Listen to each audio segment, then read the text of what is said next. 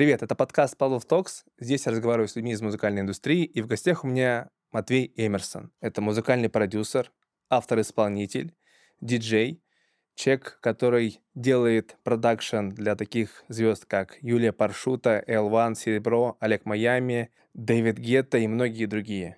Матвей, привет. Привет. Как ты начал с Юлией Паршуты прям? Э, номер один в списке. Слушай, ну я знаю, что ее вот трек, который ты делал, он не знаю, не хочу, конечно, никого обидеть, но он, мне кажется, наиболее популярный у нее на данный момент. Э, но я один раз был на ее концерте, даже пару раз, и вот та песня, под которую поет весь зал, это вот как раз э, та песня «Асталависта». Да, да, да, да, да. И спасибо Юле, что она каждый раз э, прям в зале говорит, что я написал эту песню, мне очень приятно. Это очень приятно, когда артисты упоминают вообще авторов, и людей, которые работали над творчеством, это очень приятно. Слушай, ну вот ты изначально начал уже свой путь как бы с электронной музыки. Вопрос, почему ты выбрал именно электронное направление? Вообще мой путь э, в музыке, я бы не сказал, что он начался с электронной музыки. Я, в принципе, сел писать песни за пианино. Я не знал, как э, ее записывать, как продюсировать. Я просто писал песни. И в какой-то момент я скачал какие-то программы первые и понял, что, в принципе, самое логичное это писать электронную музыку. Это самое простое, что может быть для начинающего э, продюсера. То есть у тебя есть электронные инструменты, и, естественно, ты пишешь электронную музыку. И потом уже я стал развиваться и не только электронную музыку писать, еще и поп-музыку, но об этом мы уже, так понял, угу. чуть позже поговорим. Какие были твои первые шаги вот в электронной музыке, да, с чего ты начал? Вообще, когда я начинал, устройство шоу-бизнеса, вообще музыкальной индустрии было совершенно другим. Работали другие законы, другие правила. Не было сплайса, не было каких-то вспомогающих таких сервисов, которые помогают отправлять демки на лейблы и все такое. Я просто брал треки, которые мне нравились.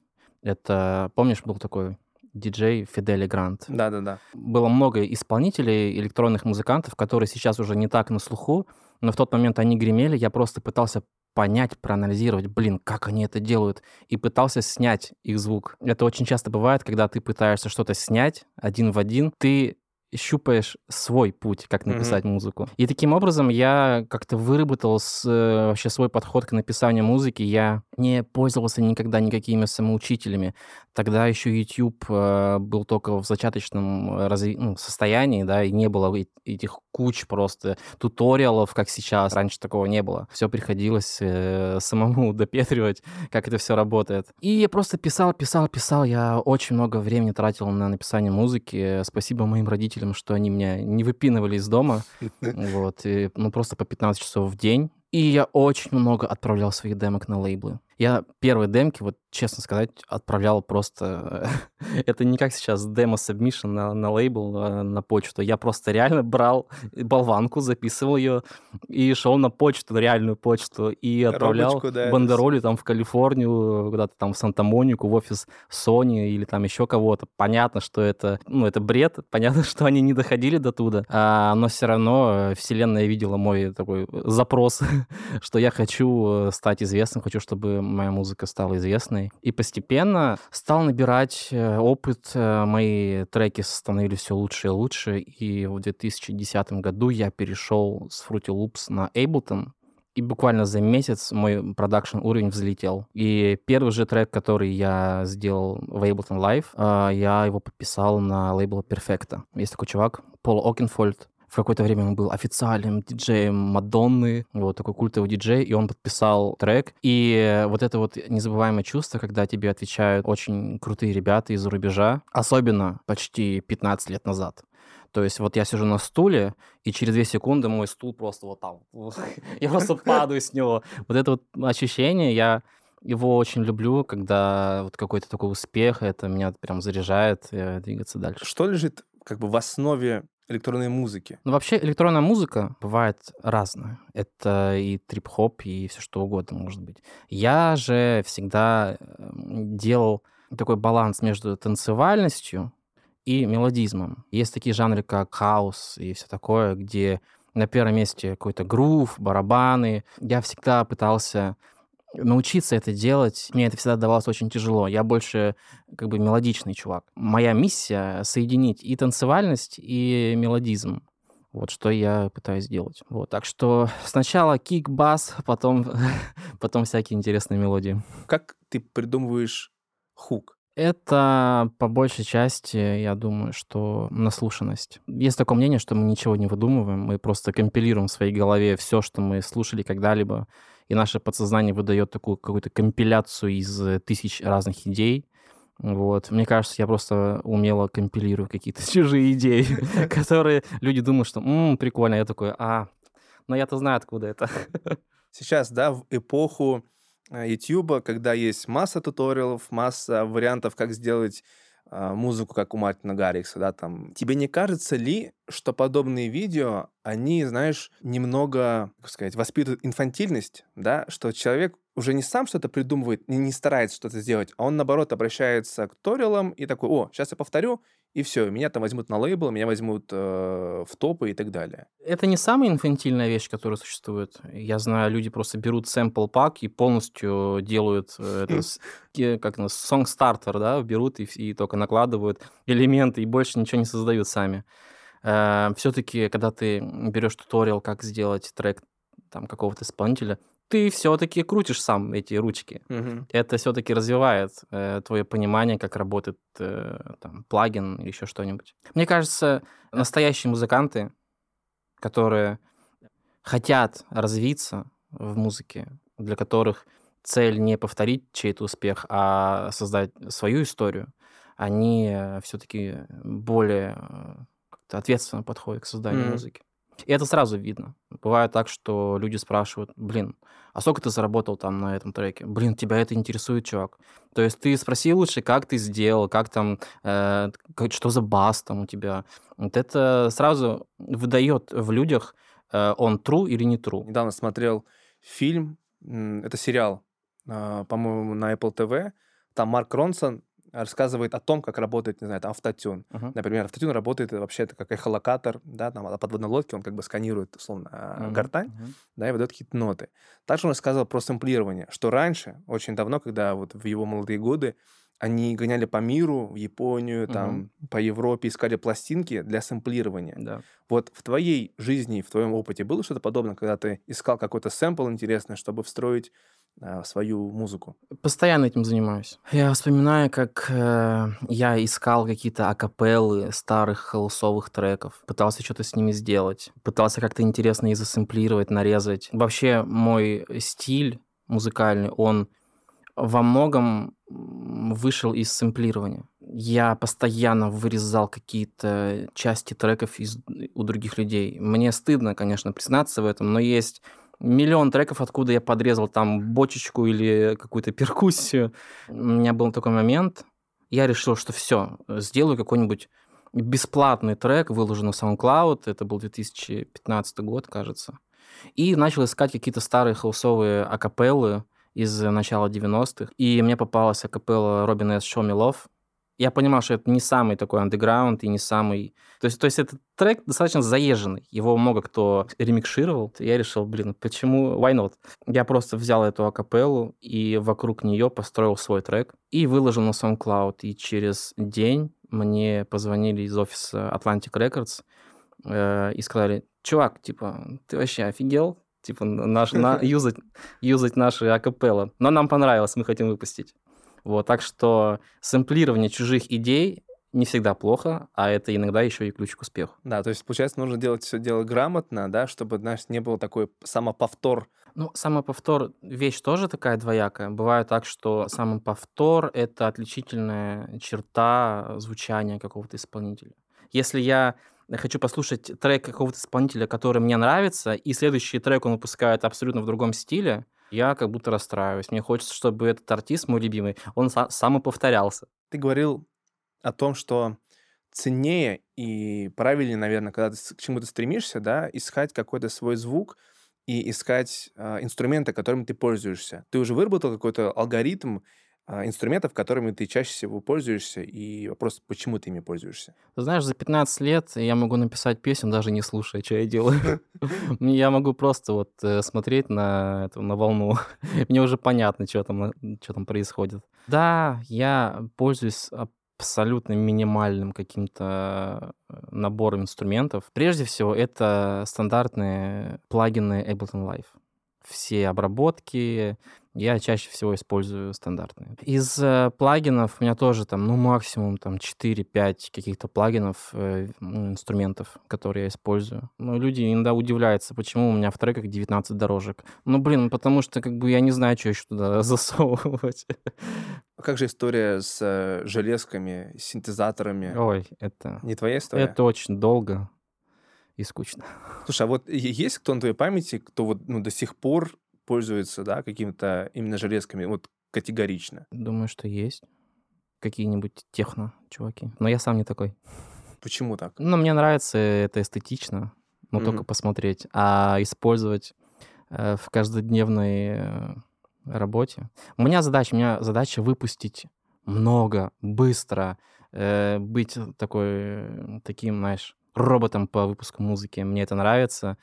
А когда ты углубляешься в аналоговый синтез, это, это очень долго, в общем, и не всегда это... Нужно. Да, ты знаешь, в моей жизни музыкальной все-таки аналоговость присутствует. Я практически в каждом своем треке записываю какие-то живые инструменты. Э, я постоянно использую гитары. У меня угу. куча гитар дома, я их очень люблю использовать. Это уже отличительная черта моего продакшена. Я, поскольку еще и пишу э, сам песни, я регулярно сам пою. То есть э, вот эта вот вещь какой-то живости, лайва в моей музыке, она все-таки есть. Я очень много пою. Вот. А диджей, которые пишут музыку на аналоговых синтах, а, это их какая-то вот лай- лайвовость. У меня другая лайвовость. Мне как бы хватает. Слушай, а из гитары ты чаще всего что используешь? Я с первого своего большого э, контракта, как раз-таки с Atlantic Records, купил себе Fender Stratocaster. По сей день э, он мне служит. Во всех треках он где-то там присутствует. Э, мне нравится, он очень такой универсальный. У меня есть даже укулеле. Даже укулеле записываю. Вот. Чаще всего, конечно, для какой-то перкуссии. Какие-то акустические, там у меня тоже есть гитары. Угу. Все это я использую в своей работе. А бас? Бас э, тоже использовал, то, но вот его продал. Я все-таки... Э, у меня был бас, он все-таки больше для каких-то тяжелых жанров музыки. Я угу. не особо разбирался тогда в басах. Вот. И как-нибудь планирую приобрести джаз-бас все-таки. Слушай, да, это круто. А, вот, по-моему, у Дуалипы. Да. Вот, ну, там трека. я видел, да, туториал, э, точнее, не туториал, а разбор трека.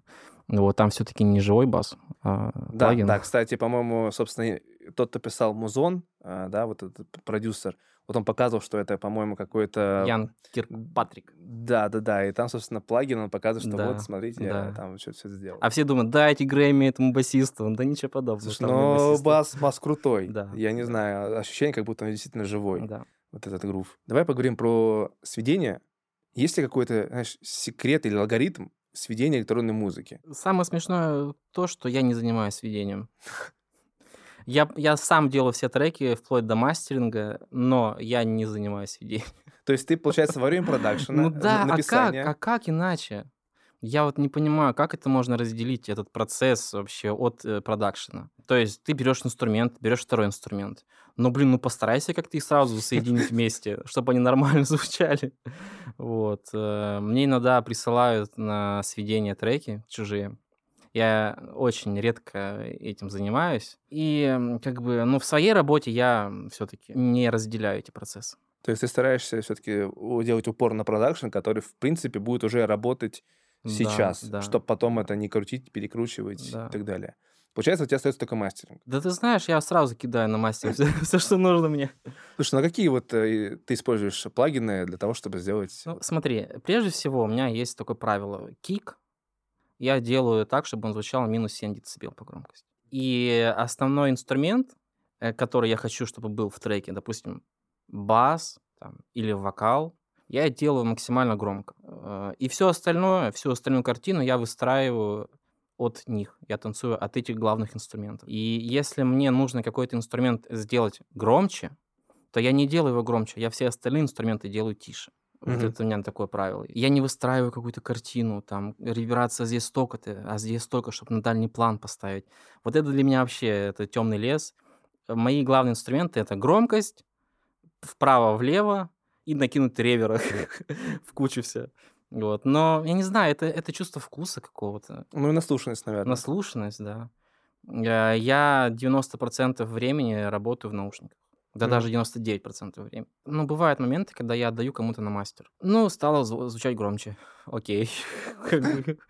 Я не вижу какой-то разницы. Или я глухой, или, или я не знаю. Слушай, ну это, наверное, просто вопрос, ну, слухового опыта, да, грубо говоря, там, мы, там, инж- инженер, слышим какую-то там э, свою картину, а ты как автор, исполнитель, продюсер, у тебя уже есть э, свое слышание и видение Да. трека. Ну, раньше я загонялся по этому поводу. Мне казалось, что что что-то мне не так звучит, что у других лучше звучит, что нужно как-то отдавать э, кому-то на мастеринг. Но, блин, у меня сейчас 100 миллионов стримов на Spotify, я думаю, да идите вы все, у меня нормально все звучит, и результат есть, все. Так что я успокоился в этом плане.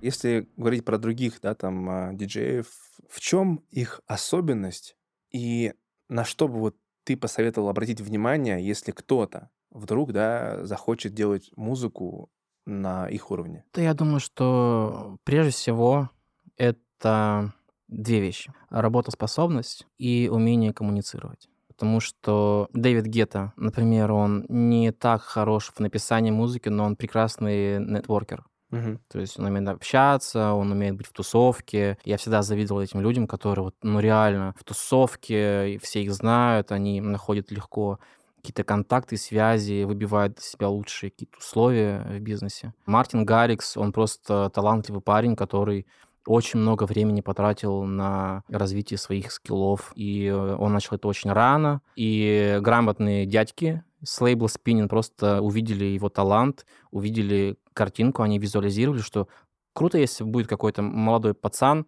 стоять на main stage Ultra'ы. Мгм. Такого еще не было. Давайте сделаем такой проект. Грубо говоря, я решил э, стать музыкантом, да, вот ориентируясь на этих ребят, то с чего мне нужно начать вообще как бы свой путь? Я думаю, что нужно не повторять моих ошибок.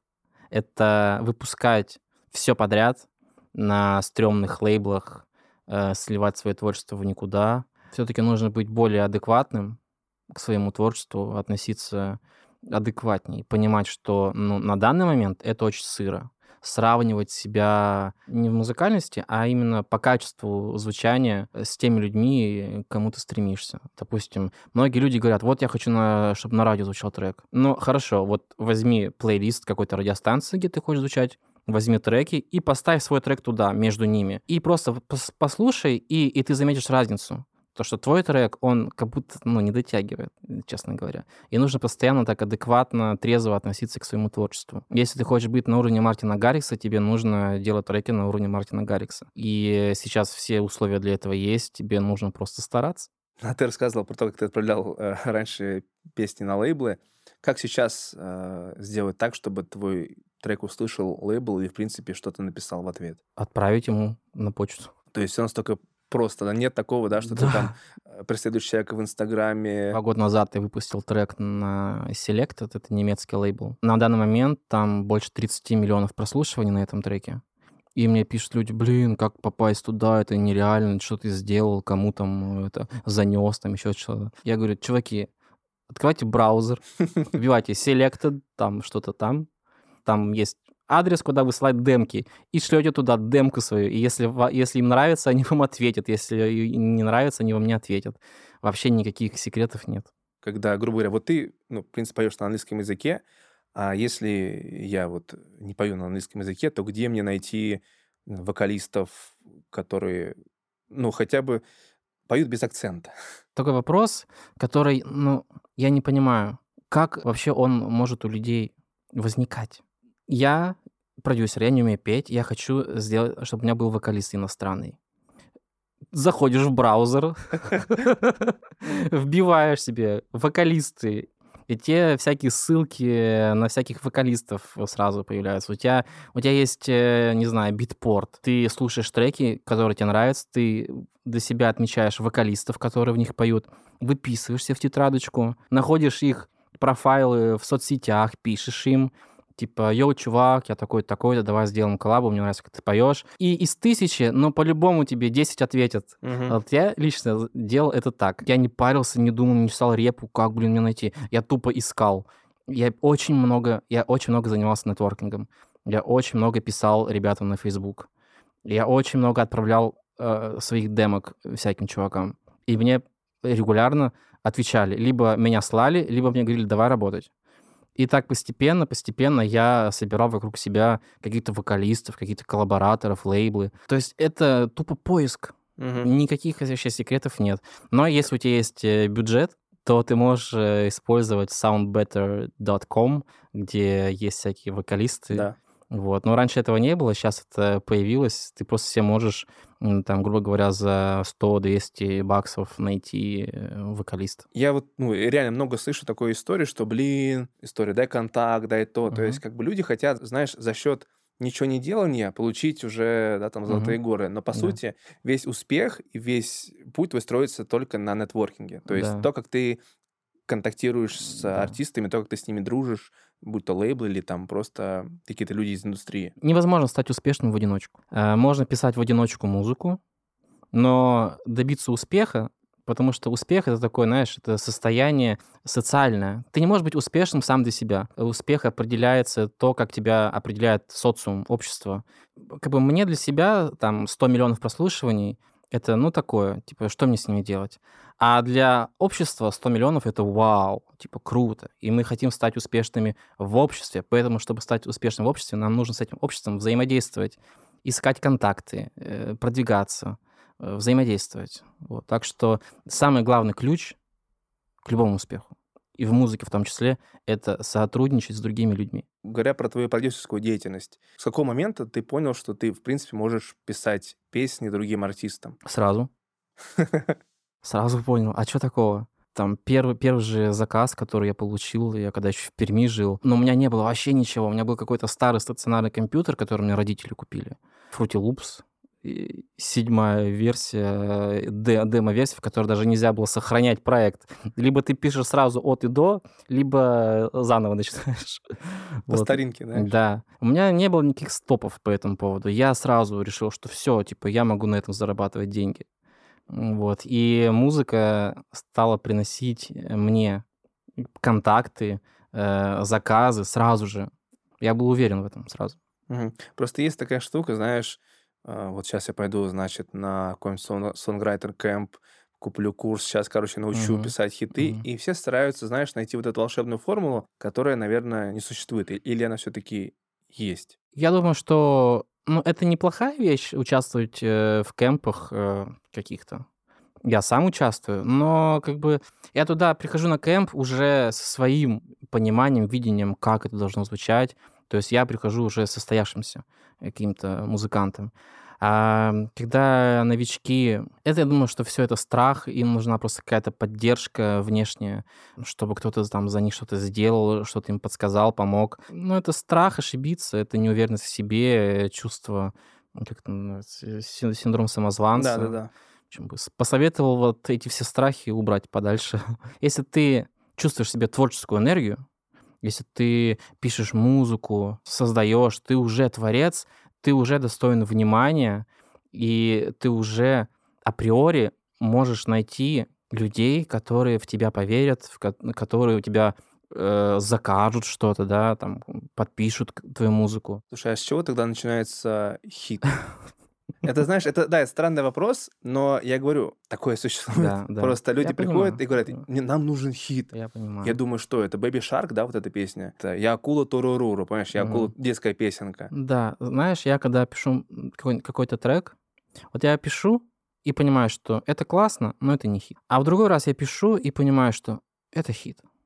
Вот это какое-то внутреннее чувство, это вот сублимация тысяч миллионов э, часов прослушанной музыки. Это вся информация, которая у тебя есть в голове, вот эти все чарты, понимание, как, как звучат песни хитовые, понимание этих трендов, вообще музыкальной ситуации, которая сейчас в мире. Все это у тебя в голове варится, и ты, когда пишешь музыку, ты тебе как будто подсознание дает понять, что это, в этом есть хитовость, это может э, типа стать хитом. Допустим, я на примере тебе сейчас включу песню. Моя половина, я все равно Над грузом тянешь ты меня на дно Возвращайся домой, хоть душе не герой Прости, отпусти быть собой Вот подобная музыка может являться хитом? Нет. Почему? Что мы имеем в виду хит? В моем понимании хит — это трек, который может перевернуть игру. Этот трек не может перевернуть игру он класс, он может попасть в чарт какой-то там, там ВК или еще что-то. Но это такое, такая проходящая вещь. Э, она уже в тренде. Это не локомотив, который тянет за собой индустрию. Mm. То есть, получается, хит — это как скриптонит, да, который вошел с двух ног и сделал просто какой-то вот мир хип-хопа другим. И все начали такие... Да, это как? то, что другие хотят повторить. Угу. Я думаю, что да, хитовость, кстати, вот это ощущение того, что ты э, визионер, что ты впереди, что ты локомотив. Угу. В среднем сколько может стоить песня, как у Юлии Паршуты? Э, я не хочу называть какие-то цифры и говорить, ну, плюс-минус столько-то, столько-то. Каждый оценивает себя как хочет. Я вот реально, я, я сегодня могу сделать трек чуть там не даром, но я понимаю, что ну, мне по кайфу. Mm-hmm. А другому артисту я могу э, взять ценник выше рыночного, там, в два раза. Юлия Паршута, ну, это не самый такой, знаешь, показатель, что, типа, для нее дорого. Можно. Слушай, а вообще из чего может складываться цена? Из самоощущения, из ощущения своей ценности. То есть, если ты там ценишь себя там на 3-5 тысяч долларов, то окей, это твоя цена, грубо говоря. Я вообще, я рекомендую всем пройти психотерапию, вот, и разобраться mm-hmm. со своими блоками, вот эта вот э, финансовая емкость, э, которая есть в каждом человеке, она может либо быть большой, либо, либо маленькой. Я иногда узнаю, какие гонорары берут там другие продюсеры. Меня иногда, типа, не понимаю, типа, как вообще? Но я, с другой стороны, я понимаю, оно так и должно стоить. У меня бывают, да, проблемы иногда, что я либо супер занижаю, либо я вообще там задираю планку какую-то, и люди там крутят у виска. Но каждый раз, когда я называю большой ценник, я себя чувствую гораздо лучше. Даже если мне отказывают, даже если я на какие-то условия, знаешь, меня ну, не продавливают, и я говорю, вот я хочу так, так, так и столько. Если человек не соглашается, начинает меня уламывать, я стою на своем, я не спускаюсь, человек уходит, отказывается, но при этом я понимаю, что я для себя ценен, я сохранил свою самоценность. Угу. Ну, это круто. Это круто. Ты работал с Максимом Фадеевым. Да. Расскажи про этот опыт, потому угу. что, ну, я думаю, многие знают, что Максим Фадеев это крутой чувак, который пишет э, потрясающие песни. Да, вообще история, как я попал к Максу Фадееву, э, очень такая забавная. Я как-то был на гастролях после выступления, что-то утром. Я был в гостиничном номере и писал песню. И написал песню «Асталависта» для Юли Паршуты, которая в итоге оказалось. Тогда, когда я написал, я даже про Юлю Паршуту вообще не знал, что есть такая артистка. Думал, блин, как круто, если бы эту песню спела Серебро. Вот, ну потому что вот я прям слышал голос э, Серябкиной в этой песне. И когда я приехал уже в Москву, я записал эту демочку и пошел на лейбл Effective Records э, Кириллу Джаму. И такой, бро, слушай, у меня вот есть песня, хочу с серебром ее сделать, feat, чтобы Серебро, feat Матвей Эмерсон. Или Матвей Эмерсон, feat Серебро. Вот, я тогда думал, что я вообще суперзвезда, и, типа, все согласятся на это. А, ну, короче, а он мне говорит, слушай, ну, как бы Серебро не на нашем лейбле выпускается, но у нас есть босс этого всего, всего лейбла, вот, а, я ему, типа, закину удочку. И мы знакомимся прям в коридоре с этим боссом. Я говорю, он говорит, вот это Матвей, типа это, я уже не помню, как э, эту, этого дядю зовут. И все, я благополучно забыл про эту песню, про этот контакт. И через месяц э, моему менеджеру звонят из офиса Макса Фадеева и приглашают на встречу. То есть тот дядя, он э, закинул удочку вот, Максу. Нас зовут в офис Макса Фадеева в Мальфу. Мы туда приезжаем, знакомимся с Максимом, мило общаемся, он мне очень показался классным чуваком, очень открытым, забавным, смешным. И я ему тогда пел в студии, и он слушал мои демки. Ту песню, которую для серебра мы не обсуждали, он, он, он ее даже, мне кажется, и не слушал. И он мне предложил, не хочешь э, для серебра какие-нибудь ремиксы поделать? Вот, я тогда сделал, по-моему, три ремикса. И он мне предложил даже попробовать э, стать артистом Мальфы. Мгм. Вот. Но он сказал такую вещь, типа, наши контракты железобетонные. Я такой, о, не-не-не, типа, я не такой, типа, я хочу быть свободным. Потом у нас была пауза, и э, уже через два года поступило предложение стать э, таким штатным саунд-продюсером э, Олега Майами. Мгм. Вот. Ну, типа, ну, why not? Типа, давай попробуем. Я написал тогда для него пару песен. Вот. Но как-то что-то... Не пошло вообще. Не пошло. Это нужно было каждый день приезжать на студию э, в это, в это подземелье темное, мрачное, там не очень комфортно. И что-то вот эта вот давлеющая фигура Макса Фадеева такая. Вот, я понял, что это классно для опыта было. Я посмотрел, как, как работает лейбл. Вот, э, интересно, спасибо, я пошел дальше.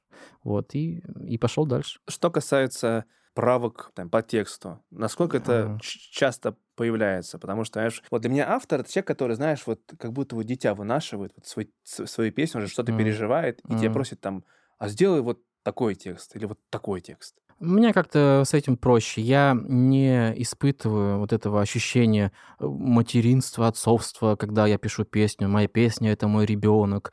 Э, вот это вот все вообще не мое. Я, когда работаю, я робот. Я Мгм. такая фабрика. Я знаю, что, что нужно сделать, я, я делаю и тупо расстаюсь с этим. И продаю, выпускаю, там неважно. Кстати, вот я не знаю, спасибо Господу за то, что правок всегда очень мало. То есть, и, и у меня всегда еще условие, то, что у меня максимум три правки. Ну, каких-то там глобальных. Больше я не делаю. То есть ты либо оставляешь как есть, либо... Ну, либо, либо платите, либо... с- Ну да, либо, ну тогда это логично. либо я делаю сразу идеально. Вот у нас есть, получается, там Максим Фадеев, а, Дробыш, а, Мгм. Матвиенко. А, еще Мгм. Меладзе. Почему их треки, они как бы, знаешь, до сих пор живут, и до сих пор, да, мы их с теплом на душе слушаем. Мгм. А вот сейчас, мне кажется, вот такого как будто бы меньше, и все это ну, превратилось немного в другую какую-то парадигме существует. Срок жизни песни очень уменьшился. Да-да-да. То есть раньше были шлягеры, а сейчас трек, который зашел в чарт ВК. Вот что стало мерилом успеха. Мне кажется, у людей просто, у авторов понизилась планка. Мгм. Они хотят попасть в чарт ВК, блин. Это что, реально цель? Ну, попал ты, и что дальше? Классно, когда у тебя цель стать крутым и чуваком, у которого песни в, в народе ходят там десятилетиями. Вот что должно быть целью. К этому нужно стремиться. Чем отличается сегодняшний русский хит от зарубежного? В зарубежных эм, поп-песнях больше света, больше интересных гармоний, больше а, какого-то задротства по продакшену, больше музыкальности, э, больше внимания к деталям. То есть там как будто баланс между сонграйтерством и саунд-дизайном. А в России, так как вначале было слово, и слово было всем, то сначала люди пишут текст, для них это самое важное, вот они поют, а все остальное это как будто уже на второй план. Э, Я думаю, что все-таки, да, в русской музыке лирика на первом месте, а на Западе музыка чуть-чуть больше имеет значение, чем текст. Ты говорил, да, что ты был на сонграйтер кемпе. Да. Вот что там происходит? Если там вот эта история, да, чтобы двигаться немножко к западу, да, приносить, то есть сделать музыку первичной, да, Мгм. всякие фишечки, а текст как бы на второй план а, отодвигать. Songwriter Camp очень крутая вещь. И в плане потусоваться, в плане написать кучу разного материала, и музыкального, и текстового какого-то. Просто все, что, все, что ты можешь дать кемпу, ты отдаешь. И я помню, я был на двух кемпах, ну, даже на трех, за короткий период времени ты из себя просто все соки, знаешь, выжимаешь, все свои сонгратерские скиллы, и, блин, и ты не знаешь, что из этого выйдет. Либо какие-то просто демки, заготовки, которые дальше ты будешь уже заканчивать вне кемпа, либо ты сразу же делаешь какие-то треки сразу, там, от и до. Вот. И, кстати, на кемпе мы делали трек, э, певец такой Данте. Да-да-да. Мы с ним написали трек на русском языке, такой танцевальный. Я пока его писал, мне он так не нравился что-то. Вот, я думаю, ну какая-то вообще херня, которая, ну, никуда не пойдет. Просто вот творчество ради творчества, ну, ничего с ним не сделать. Вот, а потом э, э, Данте мне предложил, слушай, а давай, может, на английском ее сделаем? Я говорю, ну, давай. И мы сделали на английском языке ее, и я такой думаю, ну, вроде как бы лучше стал звучать. Но что-то не то. Приходит три месяца, и у меня менеджер отправляет этот трек на Selected. Я такой, ну, сейчас, типа, ну, давай попробуй. Я, я не думаю, что там что-то вообще выгорит с этого. И они отвечают, блин, классный трек, мы хотим его подписать. И сейчас на нем 11 миллионов прослушиваний в этом треке. Вот, трек, который я вообще ненавидел. Вот, так что кемп — классная вещь, не знаешь вообще, чем все это закончится. Слушай, а что там вообще происходит? То есть есть ли какие-то люди, которые оценивают, как это все выглядит? Нет, вы просто самоорганизовываетесь, и у вас есть какое-то такое лобное место. Угу. То есть после каждой сессии, сессия длится, ну, вот как у нас проходила, там 3-4 часа, есть задание определенное сделать трек в стиле, не знаю, таком-то, с, с таким-то наш текстом, ну, то есть такие вводные, чтобы тебе просто это как был ориентир, такая карта. Вот, и вы делаете по этому заданию песню, и другие группы делают тоже по своим заданиям. Потом вы встречаетесь вместе и слушаете, и все аплодируют, типа, или там комментируют. Ты же делал вот этот популярный трек со Стивеном Ридли. Да. Я, мне кажется, застал тот момент еще. Мы тоже с ним работали, но в другом ключе. Он же такой пианист. Угу. Вот. И я заметил, что он, знаешь, он такой дитя порыва. Да. Такой вот Да. весь перформит и так далее. Вот тебе с ним было легко работать? Ты знаешь, вот э, расскажу пару историй. Я, когда ему предложил сделать совместный трек, прошло уже полгода, и мы там с ним встретились спустя полгода, как он послушал демку. Встретились в Питере. У меня было два часа времени студийного. Я его позвал на студию. И ты знаешь, вот один час 45 минут он просто пил чай. Просто пил чай, что-то ходил, что-то гоготал, там разговаривал. Я думаю, слушай, ну блин, Стивен, типа как бы деньги, там время. И он такой, да нормально, сейчас запишем. Вот, и у нас остается 15 минут, и он встает к микрофону и просто выдает эту песню. I know you care. И я такой, ну, слава богу, а я уже переживал, блин. Э, То есть он, да, он такой человек порыва, человек настроения, он себя готовил там больше полутора часов, э, чтобы просто за 15 минут написать сразу же текст и вокал. А в другую сессию нашу э, у нас, ты не поверишь, мы 8 часов сидели в студии, и он не сделал ничего. То есть у меня была готова музыка, мы что-то там записывали, какой-то фортепиано, но каждый раз, когда он вставал к микрофону петь, он ничего не мог сделать. То есть это он как бы сам, ну вот чувствовал, или вот ты тоже это Он чувствуешь? чувствовал, он понимал, что у него что-то не получается, он был в сомнениях, ему не нравился текст, он не мог найти э, какую-то мелодию. В общем, ну, как бы 8 часов времени, причем была э, очень такая дорогая студия, и вот мы просто потратили это время. Мы в итоге что-то там записали, это у меня до сих пор лежит на компьютере, я это не знаю, что с этим делать. Ну, это артисты, нужно быть готовым ко всему. Блин, жестко. То есть э, текст, получается, это его.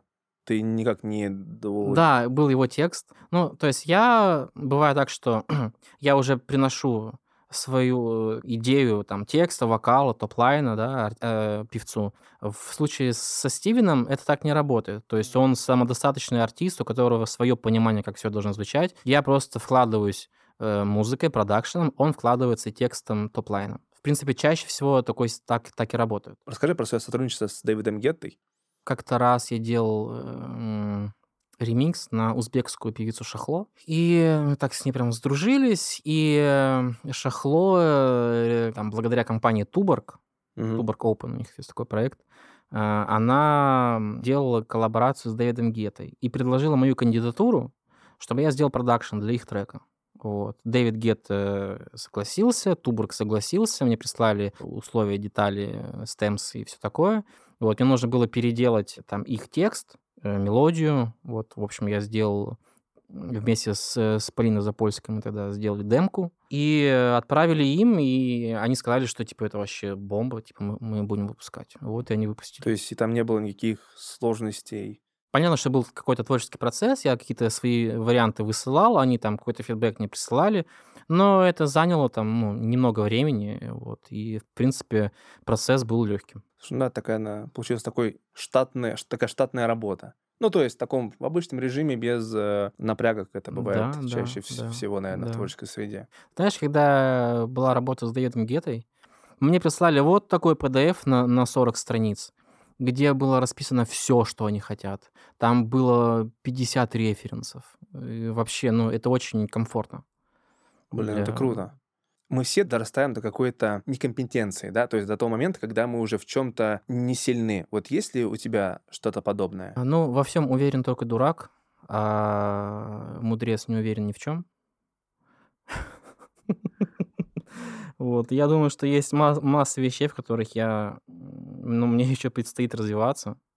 В музыкальном плане я уже прошел какой-то путь, я уже знаю, как все работает. Я думаю, что те вещи, которые останавливают и меня в том числе, и Мгм. людей э, в- именно в карьере, в развитии карьеры музыкальной, это психология. Так что последний год, уже второй пошел год, я активно изучаю психологию, прохожу психотерапию.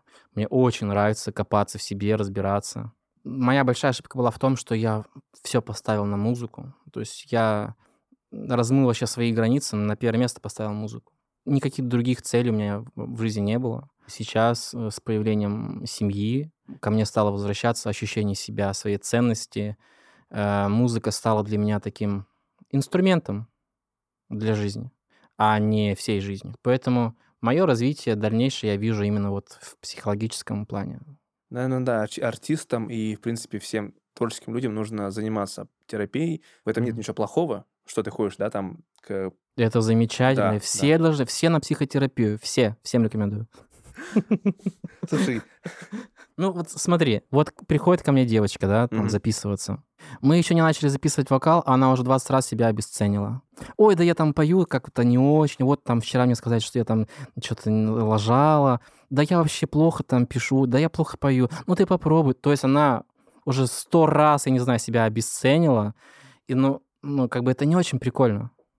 Нужно всегда э, себя ценить, всегда верить в то, что все у тебя нормально.